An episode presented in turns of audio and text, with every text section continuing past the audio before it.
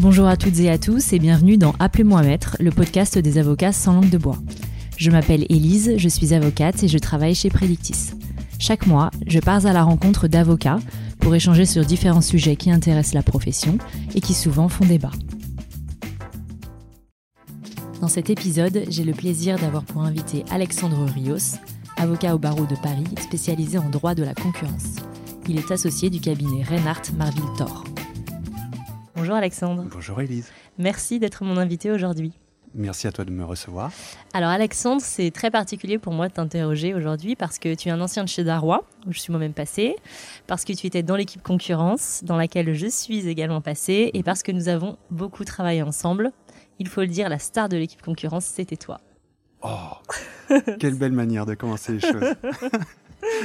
Est-ce que tu peux nous raconter en quelques mots comment tu es devenu avocat? Je pense qu'il y a deux raisons pour lesquelles je suis devenu avocat. La première, c'est l'attrait pour le droit, avant même d'en faire d'ailleurs, pour la règle de droit qui régit tous nos rapports sociaux. Euh, c'est quelque chose de tout à fait fascinant. Une construction purement humaine, la science juridique, et puis ce qui la détermine, les déterminants, pourquoi telle ou telle règle. Et là, on sort du droit, c'est plus de la politique, de la philosophie. Mais tout ça est assez passionnant. Et puis, euh, la deuxième raison, c'est l'attrait pour la profession. Alors, mon attrait pour la matière a fait que souvent mes professeurs m'ont conseillé euh, d'avoir une carrière universitaire, etc. Donc j'ai commencé une thèse, et puis je me suis rendu compte que le monde universitaire me plaisait pas trop. Et puis je voyais tous mes copains faire des dossiers, devenir avocat, me parler de leurs dossiers, je trouvais ça tout à fait passionnant. Puis j'ai fait des stages. Et, euh, et là est venu euh, l'amour de la profession en fait, l'attrait pour la, pour la profession. À la fois parce qu'on la pratique techniquement, c'est pratiquer le droit, mais aussi pour ce que c'est que la profession, aussi ce, ce sens de hum, le, le, conseil du client, le conseil, le tiers indépendant. Euh, je dis souvent que je suis euh, moins bon conseiller pour moi-même que pour mes clients parce que on est tiers. Euh, je crois que c'est vraiment le sens profond de cette profession, c'est d'être tiers à son client et de mieux voir les problèmes, ne pas être, euh, ne pas avoir la vision obstruée par ses passions, etc. Et, euh, et je crois que c'est vraiment ça le sens de notre profession. Pourquoi tu as choisi le droit de la concurrence? Alors, j'ai été intéressé par le droit de la concurrence à la fac et précisément parce que c'était un droit assez imparfait. euh, j'ai aimé le détester en fait, euh, parce que techniquement, il sortait euh, des standards de la science euh, juridique, euh, parce que je trouvais qu'il y avait très peu de travaux doctrinaux sur le droit de la concurrence qui mettaient les choses au clair, parce que je trouve encore qu'aujourd'hui, euh, les décisions et le raisonnement juridique est parfois malmené euh, par le droit de la concurrence. Et c'est d'abord pour cette raison que je me suis intéressé au droit de la concurrence. J'ai voulu pousser ça jusqu'au bout euh, et peut-être apporter modestement aussi euh, ma contribution en, en, le pratiquant. Et, euh, et les choses se sont enclenchées comme ça. T'as jamais regretté d'avoir choisi cette, cette matière Je te pose la question parce que c'est quand même une matière assez particulière, euh, mm. très Enfin, c'est pas qu'on s'enferme hein, dans le droit de la concurrence, c'est pas ce que je veux dire, mais enfin, malgré tout, on est quand même dans une petite petite niche du droit. Oui. Alors, aujourd'hui, je l'aime beaucoup hein, cette matière, et puis je, ça me permet de pratiquer cette profession d'avocat que j'aime beaucoup euh, également. Mais c'est vrai que j'aurais pu euh, pratiquer beaucoup d'autres droits que le droit de la concurrence. Ok. Alors, tu étais conseil chez Darrois, te voici maintenant associé chez Reinhardt. On sait qu'il peut être assez difficile de devenir associé euh, ou alors euh, au bout de, de longues années d'exercice. Est-ce que tu peux nous dire si euh, toi aussi tu trouves que ce parcours a été assez laborieux pour toi euh, et puis quel regard tu portes sur les avocats qui finalement font le choix de rester collaborateurs toute leur vie? Hmm.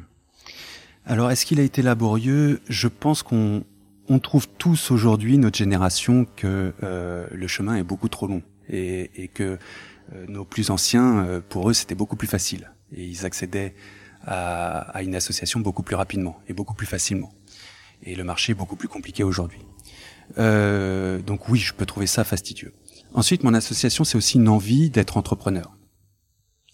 Et pour ça, je devais partir. Pour ne pas être un associé, par exemple, junior, d'un plus senior, etc. C'était d'exercer d'emblée, euh, d'emblée la profession euh, totalement. Euh, et d'être quelque part mon propre patron. Et ça, c'est une envie très forte. Et, et je regrette pas du tout ce choix. Ensuite, tu m'interroges sur les collaborateurs qui le restent toute leur vie. Euh, j'ai pas d'avis. un peu cette vision. Euh, alors moi, en tout cas, à l'époque, je l'avais, bon, ce qui était bien prétentieux de ma part, puisque au final, euh, je, je, ne suis plus dans la profession aujourd'hui, mais j'avais tendance à me dire, oh là là, celui-là, c'est parce qu'il il sera jamais partenaire et du coup, bah, il est là, il reste, c'est assez confortable.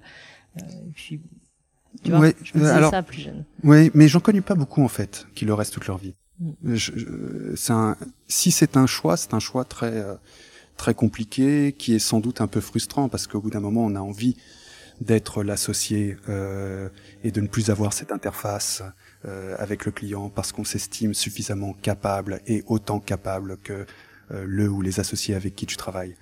Euh, si c'est un, je, je crois que c'est une situation qui est quand même assez rare. Qu'est-ce qui te plaît le plus aujourd'hui dans, dans, le métier? Parce que tu parlais juste avant du fait aujourd'hui d'être un entrepreneur, mmh. donc tu euh, développes euh, tous les aspects autres que euh, purement juridiques depuis que tu es, que tu es associé. Est-ce que ça, ça te plaît beaucoup? Est-ce que c'est ce qui te plaît le plus finalement ou, pas? Alors, te dire que ça me plaît beaucoup, je mentirais. Hein. Moi, ce que j'aime, c'est pratiquer le, le droit, c'est de défendre les intérêts de mes clients et de mettre toute mon énergie à défendre mes clients. Ça, c'est ce qui me plaît. Euh, et je considère d'ailleurs que si tu ne fais plus ça, bah, tu n'es plus vraiment avocat. Euh, L'autre partie euh, d'aller chercher des clients, euh, c'est une nécessité. Euh, alors jusqu'ici, j'ai beaucoup de chance parce que j'ai des clients qui sont restés, euh, qui sont restés fidèles, qui m'ont suivi, et, et j'ai pas eu beaucoup à chercher, mais je sais qu'à un moment donné, je devrais aller chercher. Euh, et ça fait partie du métier. Mais je dirais plutôt que ça fait partie du métier euh, et, et, et, de ce grand tout, oui, de la profession et de, et de l'entrepreneur. Mais pas simplement, c'est aussi la responsabilité, par exemple, tu vois, dans cette euh, recherche d'entrepreneuriat c'est d'être seul responsable de tes dossiers, de tes avis juridiques. Mais c'est déjà un métier stressant d'être avocat, même quand on est collaborateur, euh, encore plus quand on est collaborateur senior comme tu l'étais. Mais alors là, tu te rajoutes une, dose de stress quand même. C'est vrai, mais c'est grisant. Ouais, c'est grisant. Et je et je sens que que mes camarades et confrères euh, ont aussi ce cette volonté de cette, cette responsabilité euh, et ils trouvent ça aussi grisant. Je trouve que ça fait vraiment partie de l'attrait de cette profession. Alors, au-delà des aspects euh, business, représentation de la profession, etc., tu es aussi un excellent juriste. Pour avoir beaucoup travaillé avec toi, je sais que tu es quelqu'un d'extrêmement rigoureux, précis, perfectionniste. Tu le disais toi-même en parlant de toi juste avant qu'on commence cet échange. Vraiment aucune virgule qui est laissée au hasard. T'as un raisonnement qui côtoie la perfection. Bref. Est-ce que tu étais comme ça avant de devenir avocat ou est-ce que le métier t'a rendu perfectionniste comme, comme cela? Alors c'est très curieux parce que je crois que j'ai un cette profession, c'est comme une nouvelle naissance et j'ai très peu de souvenirs. J'ai beaucoup de mal à me définir dans le passé. Euh, tout ce que je sais, c'est qu'en devenant avocat, je suis devenu euh, euh cet être perfectionniste. c'est une qualité, ça fait toi vraiment un, avocat euh, excellent une qualité pour les clients, mais c'est très exigeant pour soi-même, euh, et puis sans doute pour les gens qui travaillent avec moi aussi. Hein. C'est vrai. Euh, c'est vrai. On est bien formés après. euh, non, j'ai beaucoup de mal à te répondre là-dessus. Non, mais je dirais déjà, euh, je me vois bien à la fac, effectivement, être en train de refaire euh, mes devoirs à la maison plusieurs fois, etc., pour que l'enchaînement soit extrêmement juste et et limpide, euh, comment on pose une règle de droit pour parvenir à une solution de façon quasiment automatique et qu'on ne puisse pas penser autrement. Qu'est-ce que le métier t'a apporté en termes de construction personnelle? Alors en ce moment, il y a un mot très à la mode, c'est cette recherche d'équilibre. Et je crois que dans notre euh, profession, tu ne peux pas trouver d'équilibre si tu n'aimes pas ce que tu fais. Et moi, j'aime profondément ce que je fais et ce métier, et encore plus maintenant que je l'exerce en tant qu'associé. Ce que m'apporte euh, ce métier à titre personnel, c'est cet épanouissement et cet équilibre. D'accord, donc en fait le métier, grâce à cet euh, intérêt euh, profond que tu as pour ce qu'il est, te permet d'être une personne aussi accomplie personnellement. Oui, je pense, fondamentalement. Et c'est ce que mmh. je dis souvent aux jeunes collaborateurs et même ceux euh, que je reçois euh, en entretien et qui me parlent d'équilibre entre la vie pro et la vie perso, je leur dis la première chose à vous demander là, c'est de savoir si euh, vous aimez cette profession, si vous avez envie de la pratiquer. Puis vous devrez vous poser cette question encore chaque année, Mm. euh, chaque mois, euh, parce que si vous n'aimez pas cette profession, vous ne trouverez jamais d'équilibre Oui, satisfaisant. quel qu'il soit. Mm. On y reviendra sur la question de l'équilibre, mais c'est intéressant ce que tu dis parce qu'en fait, ça veut dire que tu te définis toi personnellement aussi par ton métier en fait. Totalement. Et, et, et comme tu le sais, c'est un métier extrêmement prenant. Moi, je, je pense à mes clients, je pense à, à leurs intérêts en permanence en réalité. Euh, je suis tout le temps un avocat en réalité. Hmm. S'il y avait une chose à refaire dans la façon dont ta carrière s'est déroulée jusqu'à présent, laquelle serait-ce? Alors je vais te répondre très clairement, je referai tout. Et pourquoi? Parce que je suis perfectionniste. Et je vis dans cette frustration permanente. Je crois que c'est Kundera qui la décrivait. Euh, la vie, c'est un brouillon. Et euh, tu dois... euh, toutes les situations sont nouvelles et tu dois bien les négocier à chaque fois, pour la première fois. Et inévitablement, tu commets plein d'erreurs. Et le perfectionniste que je suis, bien, il n'aurait pas d'état d'âme à tout recommencer de A à Z pour que ce soit encore mieux. Alors, est-ce qu'il y a une chose que tu garderais? Une chose dont tu es particulièrement fier, où tu te dis, quand même, ça, dans ma carrière, sur le plan professionnel, hein, dans ma carrière, ça, ça, j'ai- vraiment bien réussi ce truc-là. Alors il y a plein de choses en réalité que je Ah, garderai. Quand même. Euh, la, la carrière d'avocat, on l'a fait aussi parce qu'il y a un challenge, c'est gagner des dossiers. Et il y a plein de victoires auxquelles je suis très très attaché. Et, et tous ces dossiers, euh, euh, je peux pas, enfin je, je les garde évidemment. hein, J'ai envie de les garder. Et c'est euh, ces dossiers quand tu fais le bilan de ta carrière euh, que, que tu retiens. Euh, Qu'est-ce que je garderais? C'est peut-être aussi parfois d'avoir réussi à transmettre. Parfois, pas toujours, mais parfois, j'ai réussi à transmettre. Et ça, je le garderai. Le fait de passer euh, à d'autres. D'ailleurs, j'ai toujours ce, euh, cette envie euh, vis-à-vis du stagiaire, du jeune collaborateur, etc. Tu sais que moi, même, enfin, encore aujourd'hui, alors que ça fait quand même plusieurs années qu'on n'a pas travaillé ensemble, parfois sur des questions de tournure de phrases, des petits trucs, je pense à toi encore. je me revois dans ton bureau à l'époque, en train de de- d'échanger sur ces sujets-là, les questions de syntaxe. Non, c'est très important de, de bien tourner euh, ces phrases pour sim- Ah bah, simplifier le travail du juge, Bien sûr. non, être non, en empathie sûr. avec lui, etc. Il y a une question qui est très à la mode euh, aujourd'hui dans les dans les interviews euh, d'hommes. Je l'ai posée euh, à tous les hommes que j'ai interrogés ces dernières semaines, notamment à François François de Bérard que tu connais bien. Mhm. Est-ce que tu as déjà eu le syndrome de l'imposteur? Alors, je l'ai en ce moment. Le fait de Euh, le fait de répondre à tes questions, euh, d'être peut-être euh, écouté. Euh, euh, je sais pas si euh, euh, si je suis suffisamment ancien ou si mes expériences sont euh, peuvent inspirer euh, des gens. Donc euh, là, j'ai un petit syndrome d'imposture, mais sinon fondamentalement, Élise, non, non, j'ai jamais eu de syndrome de l'imposteur. Et je te dirais qu'en réalité, j'ai le sentiment que euh, parmi euh, surtout les collaborateurs règne un euh, syndrome inverse, des tas de gens qui ont des grandes qualités et qui euh, n'ont pas le sentiment d'être reconnus à leur juste valeur. Et ça, c'est un syndrome qui fait beaucoup souffrir dans la profession, des garçons ou des filles. Et donc, je, je vois surtout ce syndrome-là, Ouais, un syndrome inverse. C'est intéressant. Alors c'est vrai que j'ai eu beaucoup cette conversation avec euh, des amis euh, et confrères euh, femmes, mais je, je crois que c'est un sentiment aussi qui est, Mm. qui est qui est assez répandu chez les hommes dans beaucoup de cabinets d'affaires. Alors bon, la profession est extrêmement diverse, etc. Mais je trouve qu'il y a un euh, fort sentiment chez beaucoup de gens euh, de vivre dans un monde qui est pas forcément euh, toujours méritocratique. Hum, c'est certain. Et ça crée une certaine souffrance chez beaucoup de, de collaborateurs, jeunes, euh, mid-level euh, ou plus anciens. Non, mais c'est vrai que t'as- enfin, tu, tu as raison. Quand tu m'en parles, ça me semble évident. Et en même temps, je, le syndrome de l'imposteur, on- bon, moi, j'ai pu le ressentir à certains moments. euh, D'autres euh, personnes que je côtoie également. Donc, je me demande comment les, les deux syndromes s'articulent entre eux. et- mais visiblement, ils cohabitent bien. Alors, pour, pour avoir beaucoup travaillé avec toi, je sais que tu as consenti euh, des sacrifices pour mener à bien ta carrière, ce qui est, ce qui est, normal, parce que c'est une profession euh, très exigeante. Est-ce que tu peux nous en parler un peu? Alors forcément, le, le métier d'avocat est très prenant. Euh, il demande beaucoup, beaucoup d'heures et donc beaucoup, beaucoup de sacrifices sur sa vie personnelle. Alors, j'ai dit beaucoup de fois beaucoup, beaucoup, mais euh, ça, peut, ça, peut être tout à fait acceptable. Hein.